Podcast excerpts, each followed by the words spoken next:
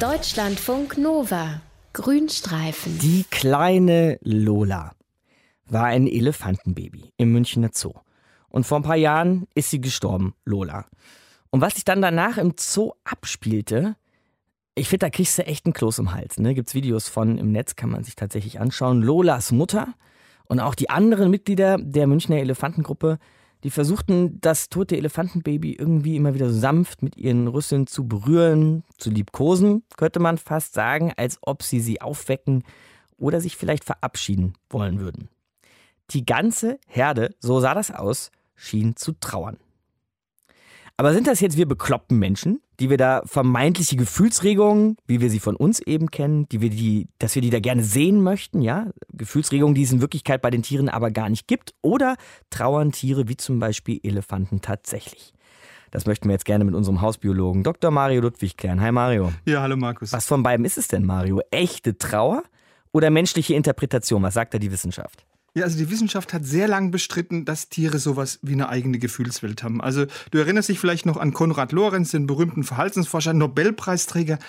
Den haben seine Kollegen mit Hohn und Spott überschüttet, als er gesagt hat, hey, mein Hund hat eine eigene Gefühlswelt. Mhm. Hat sich mittlerweile geändert. Also die Verhaltensforscher sind sich darüber einig, dass Tiere wirklich über eine ganze Reihe von Emotionen verfügen. Okay, und wenn wir jetzt noch mal an die Elefanten denken, sind das Emotionen, die man mit unseren also mit unseren menschlichen Emotionen vergleichen kann?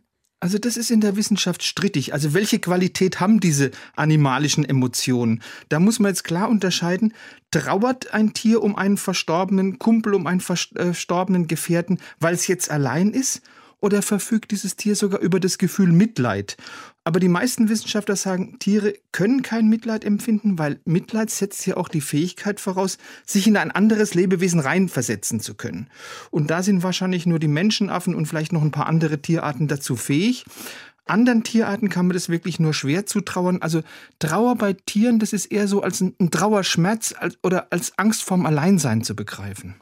Wenn wir uns jetzt fragen, Mario, bei welchen Tieren außer Elefanten so Trauerrituale aber vielleicht beobachtet werden können, dann kommen wir sicher zu den Menschenaffen, die du ja gerade auch schon angesprochen hast, unseren praktisch nächsten Verwandten. Die trauern doch sicher auch um verstorbene Artgenossen. Ja, klar, zumindest ab und an. Also es gibt eine schöne Geschichte von einem äh, schottischen äh, Primatenforscher namens James Anderson. Der hat 2008 in einem Safari-Park in Großbritannien was Tolles beobachtet oder was Anrührendes beobachtet der hat gesehen, wie so eine Gruppe von mehreren Schimpansen eine Artgenossin, die gerade verstorben war, ganz zärtlich gestreichelt hat, immer wieder versucht hat, sie wach zu rütteln. Und danach sind die Affen wirklich in eine totale Lethargie äh, verfallen.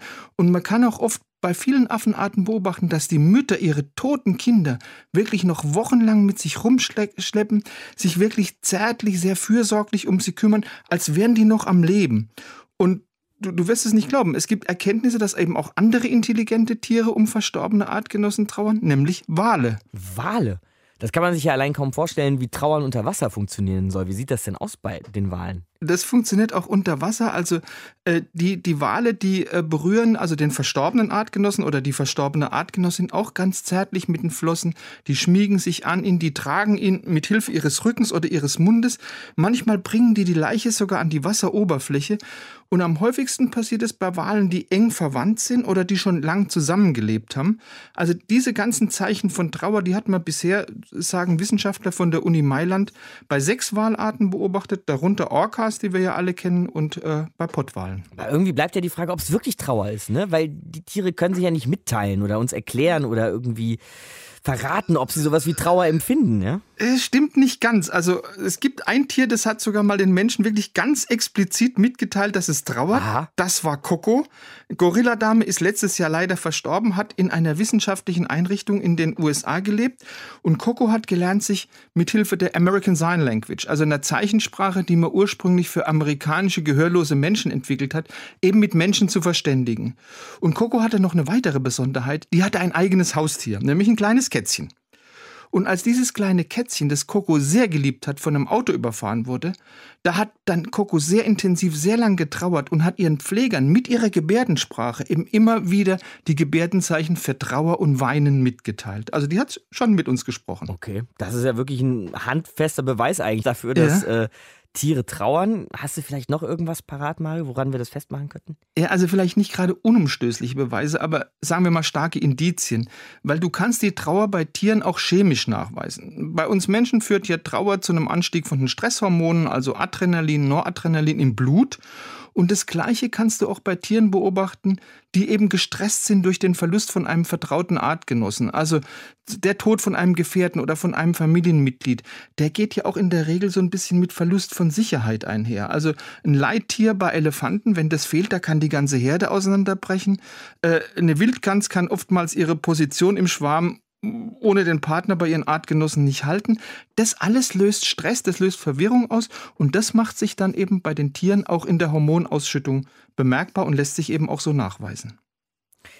Trauern Tiere. Es gibt jedenfalls Indizien dafür, dass man auf die Idee kommen könnte, dass sie trauern. Und welche Indizien das sind, hat uns gerade unser Deutschlandfunk Nova Tierexperte Dr. Mario Ludwig erklärt. Deutschlandfunk Nova. Grünstreifen.